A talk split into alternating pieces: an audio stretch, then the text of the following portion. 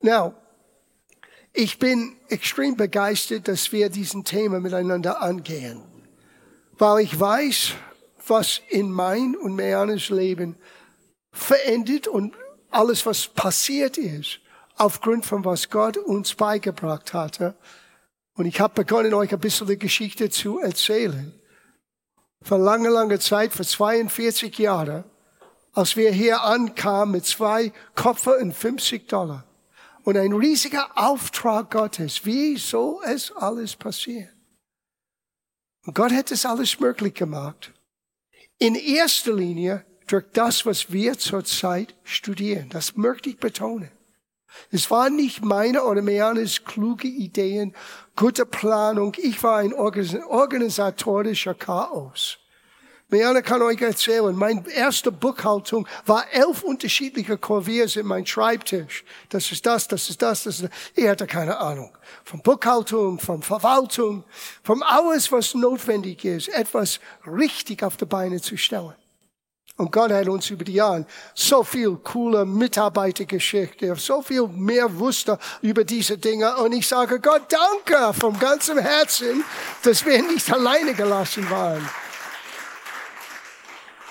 Und es liegt mir am Herzen, weil schon im Januar hat Gott im Voraus mir gesagt, im Sommer sollten wir diese Thema angehen, wusste nicht von den Kriegen in der Ukraine, musste nicht von der Teuerung, die wir jetzt erleben. Das war alles im Januar nicht unbedingt zu sehen. Und ich sage euch, ich sage es letzte Woche, ich sage euch diese Woche, ich werde es nächste Woche sagen. Wenn wir das aus Gottes Volk nicht wirklich begreifen, wenn wir nicht den Geist Gottes Raum geben, uns zu helfen, Licht und Einzig zu bekommen, dass es geht von der Nudel hier oben ins Herz hier drinnen. Du sagst, wann weiß ich, wenn es so von hier nach da geht? Wenn du anfängst, anders zu leben. Ich sage euch, wir werden nie und nimmer den Willen Gottes für unsere Generation erfüllen, wenn wir bleiben in den Natürlichen. Was Gott mir sagte vor ungefähr zwei Wochen, sagte Gemeinde, zu viele Christen tun, was sie tun können und nicht, was sie tun sollen. Man gibt was und man macht was und man, man betet so und man tut so mit das, was man tun kann. Und Gott möchte dich auf deine natürliche Fähigkeit herausholen und etwas Übernatürliches in deinem Leben tun. Damit du mehr gibst, mehr Zeit, mehr Gebet, mehr Barmherzigkeit in seiner Kraft. Und nicht aus Zwang. Gott liebt nur ein fröhlicher Geber. Wisst ihr warum? Weil ein fröhlicher Geber hat begriffen und hat begriffen, um was es wirklich geht. So, wir beginnen, wo wir aufgehört haben letzte Woche. Heiliger Geist, danke, dass du uns helfst an diesem Morgen. In dieser zweiten Lektion, dass wir merken, dein Plan, dein Absicht, dass du für uns sorgen möchtest und du zeigst uns, wie wir deine Versorgung erleben dürfen. Wir danken dir für deine Hilfe an diesem Morgen. In Jesu Namen. Amen. Now, this book Wohlstand im Willen Gottes sollte, wenn alles da ist, das hier, sollte eigentlich nächsten Sonntag erhältlich sein. Es kann sein, man weiß mit einer Druckerei manchmal, es gibt Verzögerungen, dann ist es übernächste Woche da bestimmt. Aber meine Hoffnung ist, dass es kommt, weil ich lehre das völlig anders, als was ich geschrieben habe in diesem Buch. Und wir haben das auf eine neue Ebene gebracht. Wir haben es mit einem anderen Einsicht von was wir gelernt haben. Das erste ähm, Ausgabe kam Ende der 80er, Anfang der 90er Jahre raus. Und in den letzten 30 Jahren, wir haben ein bisschen gelernt. Und so, wir haben das vielleicht mit der Ausdrucksform noch verständlicher gemacht. Danke an Mariana, an, an Siri und an Elizabeth, und Brigitte, der äh, den Fotosatz gemacht hat. Die haben hart gearbeitet. Aber ich möchte euch ermutigen, wenn du das Buch nimmst und du nimmst, was wir lernen an Sonntagen, du bringst sie zusammen und du nimmst die Zeit, wirklich Gott Raum zu geben. Gott lehre mich. Helf mir zu begreifen. Du wirst anders, wenn wir fertig sind. Und nicht nur in deiner finanziellen Welt. Ich meine in dein ganzen Leben. Weil Wohlstand bezieht sich auf alles. Auf dein Wohlergehen, in deinem Geist, deiner Seele, deiner Körper, deiner Beziehungsebene und in dein Portemonnaie. So lass uns zurückgehen, wo wir letzte Woche begonnen haben, und dann gehen wir weiter. Zuerst Sprüche Kapitel 10, Vers 22. Der Segen des Herrn macht reich und eigene Mühe oder eigenen Versuch, etwas besser zu machen, fügt ihm nichts bei. Wenn wir das begreifen, Gott verlangt nur eines. Wir werden es vielleicht heute Morgen ein bisschen besser anschauen. Nur Treue ist, was Gott verlangt. Nicht der Größte und das Klugste und das Neueste. Nein, Gott verlangt Treue mit dem, was du hast. Wie du umgehst mit das, was du hast, bestimmt deine Zukunft. Das musst dich begreifen. Gott ist nicht interessiert in unserer Pflichterfüllung. Gott ist nicht interessiert, dass ich gesetzlich alles richtig mache. Gott schaut auf mein Herz. Und er möchte, dass wir begreifen, was er uns als Menschen geben wollte, was uns zugänglich ist durch Jesus und dass wir das beginnen zu, umzusetzen in unser Alltag. Das ist der Wille Gottes für jeder einzelne von uns. Zweiter Korintherbrief, Kapitel 8, Vers 9. Er wisst ja, was unser Herr Jesus Christus in seiner Liebe für euch getan hat. Er war reich und wurde doch arm, um euch durch seine Armut reich zu machen. So da ist das. Gott möchte uns reich machen. Und Jesus hat stellvertretend unsere Armut, und ich sage jetzt im Voraus, geistlich, seelisch, körperlich, finanziell, in jeder erdenklichen Art und Weise, Jesus wurde am Kreuz stellvertretend zu Sünde gemacht.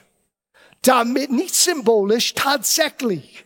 Unsere Schuld lag auf ihm. Unsere Sorgen, unsere Ängste, unser Leiden.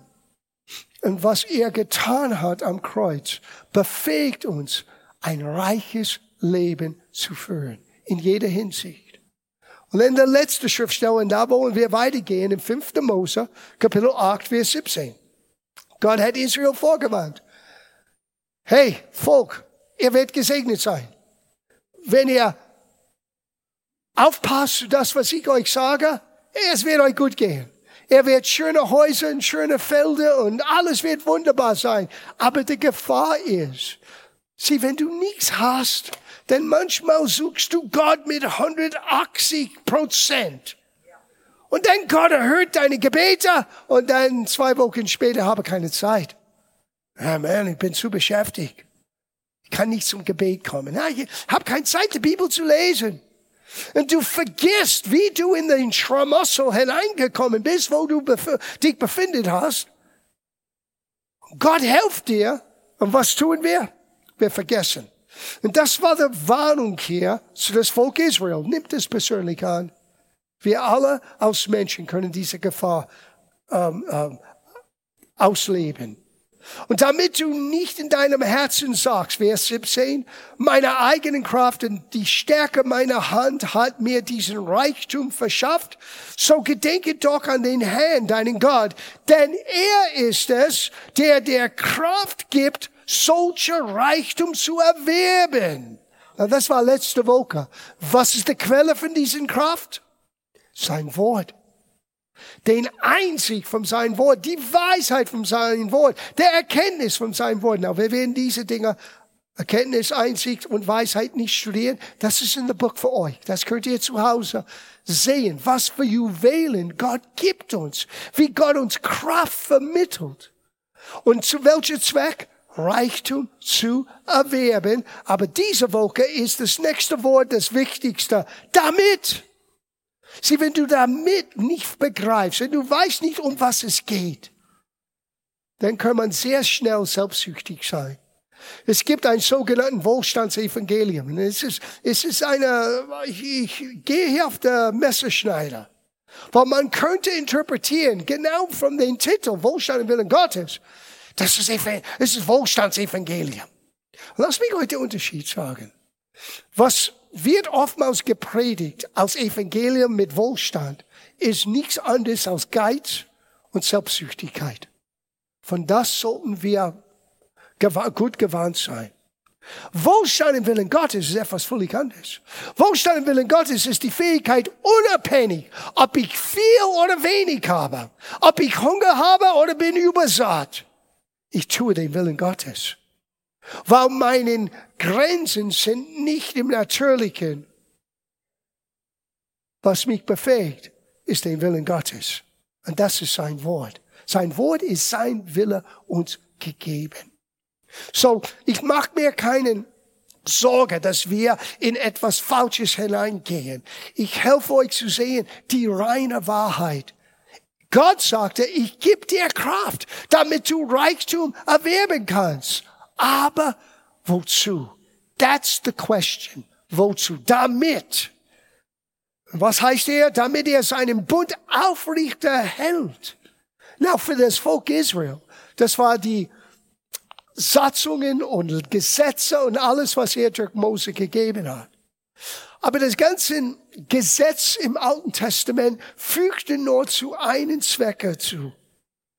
Israel als Volk zusammenzuhalten, bis der Messias kommen kann. Und der Messias, Jesus, ist gekommen nicht nur für das Volk Israel, zuerst für Israel, aber für die ganze Menschheit. Für dich und für mich. Ich habe wahrscheinlich mehr kein jüdisches Blut. Aber ich bin ein wahrer Jude. Ich bin ein wahrer Kind Abrahams, der Nachkommen Abrahams, weil ich habe den Glauben Abrahams entdeckt. Und es war sein Glauben, die ihm ausgezeichnet hat, nicht seinen Familienherkunft. Nicht dein Kultur. Ob du von Afrika, Südamerika, Nordamerika, Europa, Asien, dein Herkunft spielt keine Rolle. Wenn du an Jesus Christus glaubst, bist du einer der Samen Abrahams. Wow. Du gehörst in der Familie. So, hör gut zu, was Martin Luther sagte. Das finde ich so cool. Es sind drei Bekehrungen notwendig. Das ist Martin Luther. Die Bekehrung des Herzens, das ist der erste. Die Bekehrung der Gedanken, ja, du musst deinen Gedanken erneuern, anders denken. Get rid of your filthy thinking, stinking thinking und lerne Gottes Gedanken anzunehmen und die Bekehrung der Geldbörse oder wir können sagen der Portemonnaie. Es braucht eine Bekehrung dort, eine Umkehr. Und das kannst du nur durch Gottes Wort bekommen. Ein anderer hat geschrieben, das fand ich so schön. Unser Lebensunterhalt wird von dem bestimmt, was wir verdienen. Aber unser Lebensinhalt wird von dem bestimmt, bestimmt, was wir geben. Sieh, nur was du weitergibst, wird bestehen. Nicht was du bekommst. Menschen werden an dich denken, nicht für das, was du bekommen hast, sondern für das, was du im Leben weitergegeben hast. Gott möchte, dass unser Lebensinhalt wird reich sein. So, lass uns dieser damit, dieser Zweck Gottes zum Wohlstand ein bisschen weiter studieren.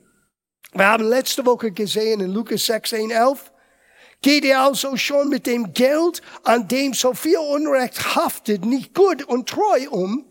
Wer wird euch dann der, die Reichtümer des Himmels anvertrauen wollen? Wir haben gesagt letzte Woche, das ist der große Ziel. Wir wollen die Reichtümer des Himmels. Wir wollen die Dinge empfangen und erleben, die man nicht mit Geld kaufen kann. Gottes Weisheit, Gottes Gunst, Gottes Führung, Gottes Stärke, Gottes Schutz. Das kannst du nicht mit Geld kaufen, aber wenn du nicht treu bist mit dein Geld, warum? Weil Geld repräsentiert dein Leben, dein Zeit, deinen Talenten, wo du dich engagierst. Ein Stück von dir ist in jeder Stück Geld, die du besitzt. Und Gott weiß das. Und er sagte, wenn du nicht treu bist, weil für Gott, hier kommt der Hammer, Geld ist das Geringste. Geld ist das Unwichtigste. Sogar so, es heißt Silber und Gold, es gehört mehr, hat er gesagt. Ja, warum denn sagt er, es ist so wichtig? Weil er weiß, was Geld für uns repräsentiert. Und Gott möchte unser Herz haben. So, warum möchte Gott uns helfen? Wozu möchte uns dieser Reichtum geben? Lukas Kapitel 16, mein Lieblingskapitel in Lukas. Vers 1. Ist ein interessanter Passage hier. Now, für die, die länger dabei sind, ihr habt mich nicht nur ein oder zweimal gehört, wie ich diese Passage auseinandernahm. Aber es ist so wichtig, dass wir das nochmal anschauen. Wie Petrus sagte, ich weiß, dass ihr das schon gehört habt, aber für mich ist es notwendig, dass ihr das nochmal hört. Warum? Weil ich habe festgestellt, wenn ich höre, richtig höre, ich lerne immer etwas Neues. Jedes Mal. Es ist, wenn ich da sitze und denke, ja, das habe ich schon einmal gehört, dass ich nichts Neues bekomme. So mach dein Herz auf. Einige von euch hören das zum ersten Mal. Andere hören das zum sechsten Mal. Du wirst etwas Neues bekommen heute Morgen. Das garantiert euch. Und die Begebenheit hier ist folgendes. Es fängt an eigentlich in den Kapitel zuvor, Lukas 15, wo Sünder in Solna, das war die schlimmsten in der Gesellschaft damals, kamen zu Jesus, weil sie wollten ihm hören. Das war für mich ein Schock. Ich sagte, Gott, ganz ehrlich, als Pastor manchmal, ich reg mich auf, wenn der Heiligen nicht kommen an Sonntag. Und alle Stühle sind nicht voll. Und bei dir, die Leute, die nichts am Hut hatten mit Gott, wollten in deine Versammlung kommen, wollte von dir hören. Ich denke, du hast es ein bisschen anders gemacht als ich. Und es hat mich in einen anderen Bereich, obwohl es gehört Hand in Hand mit unserem Studium heute Morgen, hineingeführt, wo ich merkte, wie schnell wir von oben herab reden. Wie schnell wir nur für den Eingeweihter einen Halleluja und ein Amen, Amen erzwingen. Und alle Gemeinde ist ganz glücklich und ich habe ein Gänsehaut, aber nicht ein einziger Mensch, der Gott nie kannte, hat etwas Vernünftiges bekommen. Dankeschön für eure kräftige Unterstützung. Aber so ist das. Und ich musste lernen, anders zu denken, anders zu predigen für ein anderen Publikum meine Gedanken zu formen. Nicht nur für die Gemeinde, ja, das gehört zu meiner Aufgabe als Pastor, aber auch für die, die nicht eingeweiht sind, die nicht flu um, um, um, uh, I want to say fluent, die nicht fließend Christianese reden kann, die nicht alle Begriffe auswendig kennt. Und das war für mich eine radikale Veränderung in alles, was ich tue. Und es war ein Prozess. Es kam nicht über Nacht. Aber es hat hier in Lukas 15 begonnen. Und dann gehst du in Kapitel 16. Und er fängt an zu uns, seine Nachfolger zu reden. Zuerst hat er einiges gesagt zu den Pharisäern, zu den Unerretteten, die ihm zuhörten. Und dann dreht er sich um und fängt an in Vers 1 zu uns zu reden. Sie vergessen nicht, die Bibel ist nicht in Kapitel und Vers geschrieben. Es wurde später eingeschrieben, damit wir schneller dasselbe Ort finden können. Es ist nicht der Beginn von einem neuen Kapitel wie in einem Roman. Es ist dasselbe Begebenheit. Und du liest hier, und er sagte aber zu den Jungen, zu den Nachfolger Christi, er es war ein reicher Mann, der hatte einen Haushalter, der diese wurde bei ihm verklagt, dass er ihm seine Güter verschleuderte. Und er rief ihn zu sich und sprach zu ihm, was hörte ich von dir? Lege Rechnung ab von deiner Verwaltung, denn du kannst hinfort nicht mehr Haushalter sein. Da sprach der Haushalter bei sich selbst, was soll ich tun? Mein, da mein Herr mir der Verwaltung nimmt, Graben kann ich nicht, zu betteln schäme ich mich. Ah, ich weiß, was ich tun will damit sie mich, wenn ich der Verwaltung enthoben bin, in ihre Häuser aufnehmen. Und er rief einer jeder der Schuldner seines Herrn zu sich und sprach zu dem einen, zu den ersten, wie viel bist du meinen Herrn schuldig? Da sprach 100 Bad Earl. Er, hat er sprach zu ihm, nimm deinen Schuldschein, setz dich und schreibe Fuchs 50. Wow! einen besonderen Rabatt an diesem Tag. Er hat ihm die Hälfte, die, die Schulden in die Hälfte geschnitten. Nett, ha? Huh? Hier ist das Problem. Es ist nicht sein guten Haben. Es ist nicht seine Besitztum. Er war Verwalter. Und bevor er aus der Verwalterschaft ging, er sagte, ich muss meine Position ausnutzen, um mich selber zu beschützen. Ach, was für ein unchristlicher Gedanken, gebe ich zu. Aber es geht weiter und wird schlimmer. Und er rief dann einen jeden der Schuldner seines Herrn zu sich und sprach zu dem ersten, äh, da, äh, da, da, da, zu dem ersten, wie viel bist du meinem Herrn schuldig? Er sprach 100 Bad Öl und er sprach zu ihm, nimm deinen Schuldschein, setz dich und schreibe 50. Damit sprach er zu einem anderen, du aber, wie viel bist du schuldig? Da sagte er 100 Chor Weizen und er sprach zu ihm, nimm deinen Schuldschein und schreibe 80. Und der Herr lobte den ungerechten Haushalter, dass er klug gehandelt habe. Als ich das zuerst las, ich dachte, irgendwie, das registriert nicht hier oben. Wie kann das klug sein? Er hat gestohlen. Er hat seinen Amt als Verwalter missbraucht. Heutzutage landest du im Knast. Du hast gestohlen, was dir nicht gehörte. Und ich konnte das nicht begreifen, bis ich den nächsten Satz las. Und schau das erste Wort an von dem nächsten Satz. Die allererste Wort ist Denn, lerne etwas heute Morgen. Wenn du ein Denn siehst, dann musst du fragen, warum ist dieser Denn da? Warum möchte Gott mir sagen? Weil hier ist die Antwort auf dieses für mich nicht nachvollziehbare Aussage aus Christ. Wie kann man jemanden loben, der gestohlen hat? Denn die Kinder dieser Welt sind ihrem Geschlecht gegenüber klüger als die Kinder des Lichts. Now, hier ist meine Frage. Bist du ein Kind des Lichts oder ein Kind dieser Welt? Welcher Gruppe gehörst du? Wo siehst du dich in dieser Passage? Bist du in der Kinder dieser Welt oder bist du der Kinder des Lichts? Wer würde sagen, ich gehöre zum Kinder des Lichts? Ah, wollte sehen, für wem ich beten soll. Weil auch wenn du zu den Kindern dieser Welt gehörst, du kannst heute das ändern. Das ist eine gute Nachricht.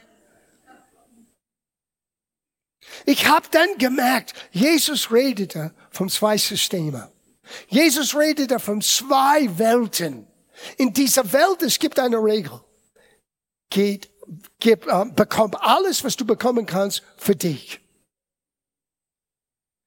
In Gottes Reich ist ein völlig andere Regel. Wir sind berufen zu geben, nicht zu bekommen. Und in dieser Welt, die wissen genau, wie sie mogeln können, damit sie an ihre Ziele kommen. Wir aber als Kinder des Lichts manchmal haben keine Ahnung, wie Gottes Weisheit ist, damit wir am Ziel landen. Wir ringen unsere Hände zusammen, wir schmeißen alles oben und sagen, well, wenn der Herr jetzt nicht wirkt, was für ein christlicher Plapper Ausreder. Wenn der Herr, hello, was mehr muss der Herr tun? Er ging zum Kreuz. Er hat dir seinen Namen gegeben. Er hat dir seinen Geist gegeben. Er hat dir seinem Wort gegeben. Was muss er mehr tun? Thank you. Einer, einer ist dabei heute Morgen. Es gibt nicht mehr. Alles, was du brauchst für Leben und sogar ein Leben, die in Gottes Wille im Einklang ist, hat Gott uns schon gegeben, in der Vergangen Vergangenheitsform geschrieben. 2. Petrus, Kapitel 1. Oh. Und was tun wir? Weiß nicht. Weiß nicht, was ich tun soll. Na, es gibt Zeiten im Leben, wo ich weiß nicht, wie es weitergeht, aber ich lerne, was ich tun soll. Das ist der Unterschied. Ich habe aufgehört zu leben in das, was ich tun kann. Und ich habe gelernt, Gott beim Wort zu nehmen, damit ich lebe in das, was ich leben soll. Und der Rest überlasse ich Gott. wie Gott das zustande bringt, wie Gott die Situation endet, das ist sein Bär auf gut bayerisch. Nicht mein, nicht meine Aufgabe. Meine Aufgabe, deine Aufgabe ist, seine Wege zu kennen, damit wir im Glauben sein Wort umsetzen. Sieh, als ich nach Deutschland kam, du hast immer gehört, vertraue Gott, vertraue Gott, vertraue Gott, vertraue Gott, vertraue Gott. Das Problem war, niemand hat gesagt, wie vertraue ich Gott? Von woher kommt der Glaube? Wie wächst mein Glaube? Wie kann ich im Glauben wachsen? Das war unbekannt. Es war nur die Anforderung. Und es war entweder du vertraust oder du bist ein Ungläubiger. Du bist ein Zweifler. Ich bin so froh, dass das Licht von Gottes Wort hilft uns zu lernen, wie wir im Glauben wachsen können, von woher es kommt, wie wir es entwickeln können, wie wir das ständig erleben können. Damit wir in das Sohlen leben und nicht nur das menschliche können. So, Jesus lobte dieses Ungerechte. Und dann sagt er hier, in der nächsten Satz, das endet hier in Vers 8. Er sagte in Vers 9, auch ich sage euch, now, wer redet hier? Kein Fangfrage, wer redet hier? Jesus, Dankeschön. Zu wem redet er? Zu seinen Jungen. Besitzt dich selber als ein Jünger Jesu an? Okay, er redet zu uns. Denn ich sage euch, macht euch Freunde mit dem ungerechten Mammon. Now, das ist ein biblischer Begriff für Geld. Das haben wir gelesen in der Hoffnung für alle. Die haben das so übersetzt aus schlicht und einfach Geld. Der Grund, warum die benutzen das Wort Mammon, ist, dass Mammon ist ein altes Wort, was sagt, es gibt ein Macht hinter das Geld. Und dieser Macht möchte dein Herz haben. Dieser Macht verspricht dir, wie ein Gott zu sein. Wenn du genügend von mir hast, du hast Sicherheit, du hast Ruhe, ich werde für dich sorgen. Das Problem ist, du hast nie genügend und es lässt dich immer in Stieg. Dieser Mammon wird dich immer traurig machen und dich immer in Stieg lassen. Und so er sagt, ihr macht zu Freunde, mit dem ungerechten Mammen oder Geld, auf das, wenn ihr euch ausgeht, sie euch aufnehmen in die ewigen Hüten. Now hier kommen wir zu den Kern unserer Aussage. Und ich gebe zu, bis wir dieses Buch zum dritten Mal verarbeitet, habe ich dieses Vers auf Deutsch nicht so gehört, wie er das hört. Weil meine englische Übersetzung sagt es anders. Meine englische Übersetzung sagt, macht euch Freunde mit dem Geld dieser Welt, den ungerechten Mammon, damit, wenn dein Leben ausgeht, auf Deutsch es heißt, wenn dein Geld ausgeht. Ah. Und das war für mich ein bisschen neue Einsicht. Und dann habe ich ein bisschen weiter gedacht. Denn sie werden dich in ihrer ewigen hüten. Ah. Im Grunde genommen, wir landen auf derselben Punkt. Wir reden von der Ewigkeit. Wir reden von, wenn du nicht mehr hier auf die Erde bist, wo Geld dir helfen kann. Sieh, im Himmel, Geld hilft dir nicht. Du brauchst keine Pinke Pinke im Himmel. Du brauchst kein Geld. Es gibt eine Zeit, wo Geld aufhört, seine Auswirkung zu haben. Wenn du nicht mehr auf die Erde, sieh, solange du auf die Erde bist, habt ihr gemerkt, du brauchst Geld. Fang eine Familie an mit ein paar Kinder. Dann merkst du sehr schnell. Oh meine Güte. Ich habe euch dieses Lied letzte Woche beigebracht. Wer hat das? Wer hat so viel Geld? Wer hat das bestellt? Wer hat so viel Pinker, Pinker?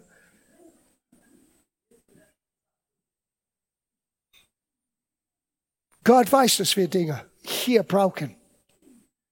Und es wird ein Tag kommen, wo das wird dir nicht mehr helfen, weil du hast es nicht mehr nötig. Aber die sollten nicht in der Ewigkeit. Welche, welche sie hier, wo es heißt, wenn ihr ausgeht, sie euch aufnehmen. Welche sie? Ich sage euch, welche sie. Die Freunde, die du gewonnen hast mit deinen Umsetzung deines ehrlichen Gut und Haben, dein Geld. Lass mich euch ein Bild zeigen. Die, die mich länger kennen, kennt das Bild. Das ist ein Foto. Das ist 2005. Könnt ihr das Foto zeigen, bitte? Ihr habt das Foto bekommen. Ich habe euch gegeben. Es heißt der JPEG. Da! Dieses Foto ist Meana und ich und diese kleine Dame in der Mitte ist Gracie Lewis. Das ist 2005 bei meinem Vaters Beerdigung. Mein Vater war 87 und Meana und ich mit Philipp waren da. Wir waren anwesend, bevor er starb und wir waren da für die ganze Beerdigung. Und es war eine Beerdigung, wie mein Vater hätte es gerne gehabt. Große Chaos. 50 Autos, Polizei überall, weil wir mussten von einem Bundesstaat in den nächsten gehen. Er hat das geliebt, er hatte das geliebt, äh, so viel Chaos für ihn zu sehen. Aber Gracie, diese junge, diese kleine Dame, sie war so alt, nehme ich an, wie meine Mutter. Meine Mutter war damals 85. Gracie ist bestimmt jetzt im Himmel. Ich habe Gracie Folgendes gesagt. Gracie, du bist schon jetzt in einem Alter, wo mein Vater ist, wo meine Mutter ist. Und eines Tages wirst du sterben. Aber ich möchte, dass du eins weißt. Wenn du vor Jesus stehst, wird Hunderte von Tausende von Menschen bei dir bedanken für das, was du getan hast. Und sie sagte, was habe ich getan? Ich sagte, du hast einen achtjährigen Jungen bei der Hand genommen und mich zu einem Bibelstudium für Kinder gebracht, zwei Wochen lang, wo ich zum ersten Mal von Jesus gehört habe. Du kannst, oh, das Bild ist weg. Ich sagte, Mehan und ich sind überall in der Welt gereist. Mehan und ich, wir haben den Aufgabe in Deutschland, eine aktive Gemeinde, eine lebendige Gemeinde. Menschen gehen überall in der Welt, sogar damals nach Indien und dann hat Pakistan begonnen. Und ich sagte, Gracie, du hast Anteil an allem, was ich getan habe, weil du warst diejenige, der zum ersten Mal dieser kleine italienische Katholiken genommen. Und damals, ist es 1962, als ich achtjährig, äh, achtjährig war. Und in 62, der ganze Gottesdienst, der Hauptteil der Gottesdienst war auf Latein. Kein achtjähriger Kind in Amerika versteht überhaupt, was im Gange ist. Tut, tut, bla, bla, und Lichter und Rauch und und zum ersten Mal hörte ich den schlichten Evangelium, wie gut Jesus ist. Er ist der gute Hirte, er kennt mich, er liebt mich. Ich sagte, Gracie, all die Frucht, die irgendwie durch unser Leben zustande gekommen ist, du hast Anteil dran. Sieh, wenn du beginnst zu merken, der, damit, warum Gott dich reich machen möchte. Es ist, weil es wird ein Zeit kommen, wo dein Geld überhaupt keinen Wert mehr hast. Und nur was du getan hast mit das, was Gott dir anvertraut hat, wird überhaupt eine Auswirkung für die Ewigkeit haben. Machet Freunde. Sieh, wenn du fragst, wer ist ein richtiger Freund? Und Jesus sagte zu seinen Jüngern, ihr seid nicht mehr Sklaven, ihr seid Freunde. Ihr seid mein Freunde. Jedes Mal, wenn ein Mensch sagt, Jesus, ich möchte dich kennen, ein Freund für Jesus und ein Freund für uns Christen wurde gerade gewonnen. Und wenn wir merken, Gott gibt uns die Kraft durch seinem Wort, aber er gibt es, damit wir merken, was für ihn so wichtig ist, dass Menschen das Evangelium hören können. Dass Menschen werden eine Chance haben, ihn zu kennen und in ihm zu wachsen. Beides ist wichtig. Für mich als Pastor, dein Outreach ist wichtig, sowohl aus deiner Stärke und dein Wachstum ist mir wichtig. Aber das ist der, warum Gott uns segnet. Und wenn das nicht im Vordergrund, in unser Gedanken, in unser Herzen ist, irgendwann der Segen Gottes wird uns sättigen. Sieh, der Segen Gottes kann wirklich ein Gefahr sein. Es kann uns so sättigen machen, dass wir keinen Streben mehr finden, um uns weiterzuentwickeln und uns weiter auszustrecken, um auch weiterzugehen. Und du kannst in eine gewisse heile Welt le leben, wo alle denken, es ist alles gut, aber du hast innerlich aufgehört, Gott zur Verfügung zu stellen, dein Leben zur Verfügung zu stellen, das zu geben, was du hast, weil beschränkt es nicht ein mit nur Geld. Für, für mich ist mit Gracie, sie widerspiegelt genau diese Situation. Ich weiß, als sie nach in den Himmel kam, war sie völlig überrascht. Das kleine Dame mit ihrem Mann, der keine Kinder haben könnte. Sie hatten äh, Foster-Kinder, sagt man auf Englisch. Sie hatten Pflegekinder gehabt. Die waren meine Freunde, Ronnie und Ray. Wir sind zusammen aufgewachsen als Kleinkinder. Sie hat immer ein Herz für die Kids und hat uns immer, wenn möglich, in den Gottesdienst reingebracht, wo wir Gottes Wort hören können. Bei mir hat's gefunkt. Weiß nicht bei den anderen. Hoffentlich ja. Bei mir hat's gefunkt. Ein bisschen später, war 22, aber es hat gefunkt. Gottes Wort lebt. Der Same ist nicht abgestorben. Der Same lebt, wenn du das siehst. Lerne von Gracie die ewige Hüten, das ist alles, was zählt. Die Menschen, die durch dein Tun, durch dein Beten und durch dein Geben die Veränderung erlebt haben, ist das Einzige, was du mitnehmen kannst nach Himmel. All the rest, ehrlich gesagt, all the rest ist für anderen. Deine ganze harte Arbeit wird jemand anderen wegnehmen. Ah! Vielleicht deine Kinder oder dein Kindeskinder oder vielleicht jemand anderen kommt und klaut das. Aber du kannst es nicht mitnehmen. Aber die Freunde, die du gewonnen hast, durch deinen Bemühungen, die nimmst du mit. Die sind schon auf dich, die warten schon auf dich, die werden dich empfangen. Wichtiger als dieser ungerechte Verwalter. Darf ich auch etwas sagen? Als du sagtest, Jesus, komm in meinem Herzen, sei du der Herr meines Lebens, du hast deine Rechte auf deinen Besitz in jeder erdenklichen Art und Weise abgegeben. Du bist jetzt der Besitzer von allem, aber nicht wirklich, du bist der Verwalter von allem. Der Besitzer jetzt ist Jesus. Er hat alles für uns getan, aber du bist nur Verwalter. Und eines Tages, genauso wie in Lukas 16, werden wir ein Rechenschaft abgeben müssen. Was habe ich getan mit das, was Gott mir anvertraute? Nicht, dass ich das Größte, das Beste, das Bombastische, das ist was nicht zählt. War ich treu? Habe ich getan, was Gott für mein Leben geplant hat? Oder habe ich mein eigenen Ding getan? Das ist das große Unterschied. Ich möchte es weiterlesen. Wenn ihr nun mit dem ungerechten Mamen nicht treu werdet, wer wird euch das Wahre anvertrauen? Das war letzte Woche, wer selbst. Und wenn ihr mit dem fremden Gut nicht treu waret, wer wird euch das Eure geben?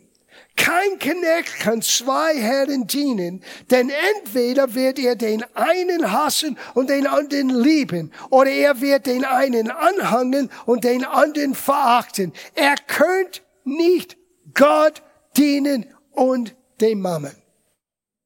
Lass das hineinsinken. Unmöglich. Unmöglich. So oft wir sagen, dass wir dienen Gott, aber wir dienen Geld. Weil Geld bestimmt alles. Geld bestimmt unsere Zeit. Geld bestimmt, was wir tun oder was wir nicht tun.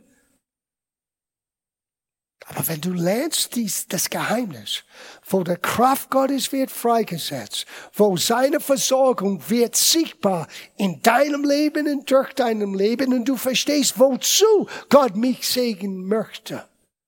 Hättest du mir gesagt vor 42 Jahren, dass ich werde heute Morgen in 2022 hier sitzen rückblickend auf alles, was ich erlebt habe mit Gott, dass wir werden all das tun. Ich hätte damals dir gesagt, du spinnst.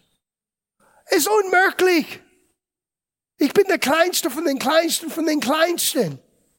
Ist tatsächlich so. In meiner Familie bin ich der Kleinste. Und ich war die Jüngste.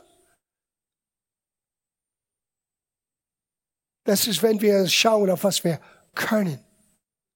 Aber wenn du entdeckst diese Quelle von Kraft und wozu Gott uns das gibt, dann gehst du aus das Können in das Sollen. Das, was Gott geplant hat für dein Leben. Ich bin kein besonderes Kind Gottes. Bin genauso wie du. Ich habe Fehler gemacht. Ich habe nicht immer alles verstanden. Ich habe Gottes Gnade erlebt so oft. Aber schränke nicht ein, was du denkst, Gott durch dein Leben für anderen tun kann. Bitte, mach diese Fehler nicht. Dein Leben zählt. Für so viel. Denkst du, dass Gracie hat damals gedacht, oh, irgendwann, wenn ich in den Himmel komme, wird tausende von Menschen da? No. Sie hat nur einen kleinen Junge, der wusste gar nichts von das Evangelium, schnapp ich mit. Hab meine Eltern gefragt, die waren froh. Die beiden haben gearbeitet. Ich muss nicht über ihn denken. Er ist jetzt weg, jeden Tag, Montag bis Freitag. Es war mitten in der Schulferien. Oh, meine Mutter war happy. Aber der Same wurde gesät. Ich bin ewig dankbar für Gracie. Ich werde sie nie vergessen. Ich habe sie, seitdem ich elf bin, nur zweimal gesehen. Aber ich werde sie nie vergessen. Und ich bin so froh, dass wir hatten diese Begebenheit bei meinem Vaters Beerdigung, dass wir das sagen könnten. Ich habe sie vorgewarnt. Ich sagte, ich möchte nicht, dass du einen Schreck kriegst. Aber wenn du stirbst, Gracie, du wirst eine Überraschung bekommen. Etwas wartet auf dich. Lukas 16, das was es war. Well, ihr Lieben, man könnte so viel mehr sagen. Aber ich möchte abschließen mit diesen Gedanken. Wir müssen wegkommen von dieses Feel-Good Christentum. Von dieser, ich messe alles bei meinem Gänsehaut und Bauchgefühl. Menschen manchmal haben das Gefühl, ich habe mein erster Liebe verloren. Oh, ich, ich spüre die Liebe Gottes nicht wie vor. Wait a minute. Über was reden wir hier? Jesus hat genau das angesprochen. Er hat eine Gemeinde direkt gesprochen. Ihr habt eure erste Liebe verloren. Und dann sagt er, und jetzt, damit du deine erste Liebe zurückbekommst, tu die erste Werke. Was ist der allererste Werk, was Gott uns anvertraut? Lies das in das Evangelium. Jesus sagte zu den Aposteln, folge mir nach, ich werde euch beibringen, wie ihr Menschen für Gott gewinnen könnt. Was ist das? Gewinne Freunde für die Ewigkeit. Möchtest du immer diese Gänsehaut, dieser Feuer, wir haben es gesungen, set a fire down in my soul that I can't contain. Was ist dieser Feuer? Das ist diese Dringlichkeit in mir. Mein Leben zählt für etwas Größeres als mein Leben. Mein Leben soll eine Helfer, ein Segen sein für jemand anderen, damit sie Gott erfahren kann. Und wenn es nur ein kleiner Same ist, wenn es nur eine kleine Geste ist, dann kann ich ruhig schlafen jeden Abend. Ich tue den Willen Gottes. So, lass uns wegkommen vom, ich muss das fühlen. Gott ist größer als dein Gänsehaut. Und manchmal Gott ist am Wirken, wenn du überhaupt kein Gefühl hast, dass er am Wirken ist. Lerne die Quelle seiner Kraft, sein Wort, nicht dein Gefühle. Und lerne wozu? Damit dieses Bund Gottes, dieser neuen Bund, die wir heute Morgen miteinander feiern. Ja, wir werden das Abendmahl miteinander feiern. Was für eine schöne Überleitung. Weil dieses Bund, die wir mit Gott haben, ist nicht nur, hör gut zu, ein selbstbezogenen Bund. der ganzen Absicht Gottes war, aus uns selbstbezogenen Menschen eine Verwandlung zu machen, indem wir ein neues Herz bekommen und wir werden dann nicht mehr selbstzentriert sein, sondern gottzentriert. Und wenn du gottzentriert bist, dann bist du Menschen, andere Menschen zentriert, weil Gott liebt Menschen. Gott hat die Welt so sehr geliebt. Deswegen kam Jesus. Und deswegen sagt Gott, ich gebe euch Kraft. Ich gebe euch Kraft. Und ihr werdet Reichtum erleben, aber dieser Reichtum ist nicht nur für euch. Dann darf ich sagen, in all meinen fast 50 Jahren als Christ, ich bin nicht so alt wie Stefan, aber ich folge ihm nach. Ich sage euch, Gott segnet. Mein Leben ist reichlich gesegnet. Es wäre eine Lüge zu sagen, ich habe keine Segnung von mich erlebt, es ist nur weiter. No, Gott segnet mich. Aber ich habe nie dieses Verständnis verloren. Wozu?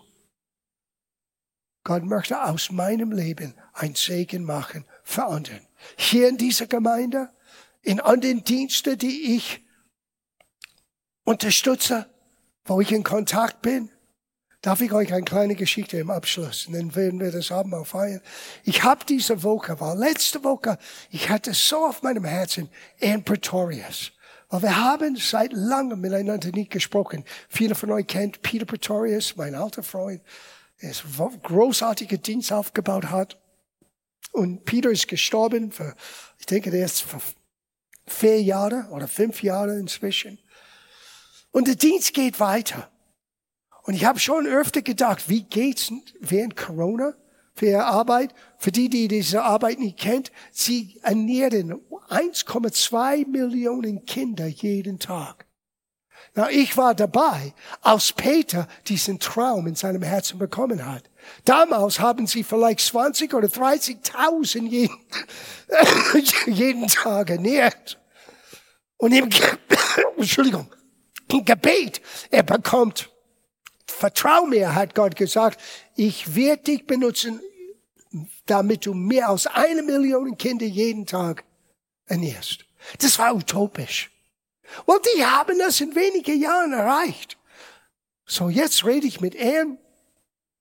Und jetzt habe ich erfahren, dass Isaac, sein Sohn, hat den Arbeit weitergeführt und wir werden Isaac bei uns haben in der nächsten Zeit. Ich werde mit ihm diese Woche reden. Ich freue mich, wieder mit Isaac in Kontakt zu kommen. Er hat mir heute Morgen geschrieben.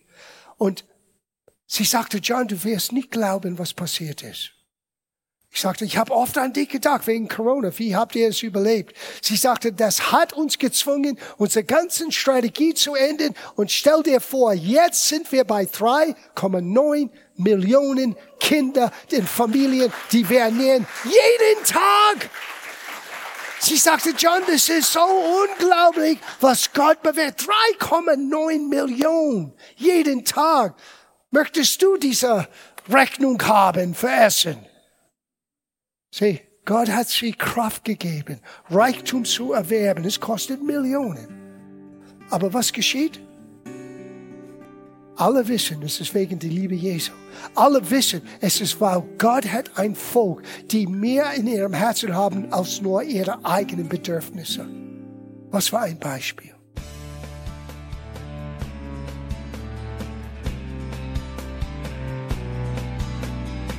Liebe Zuhörer, das war ein Ausschnitt eines Gottesdienstes hier im Gospel Life Center.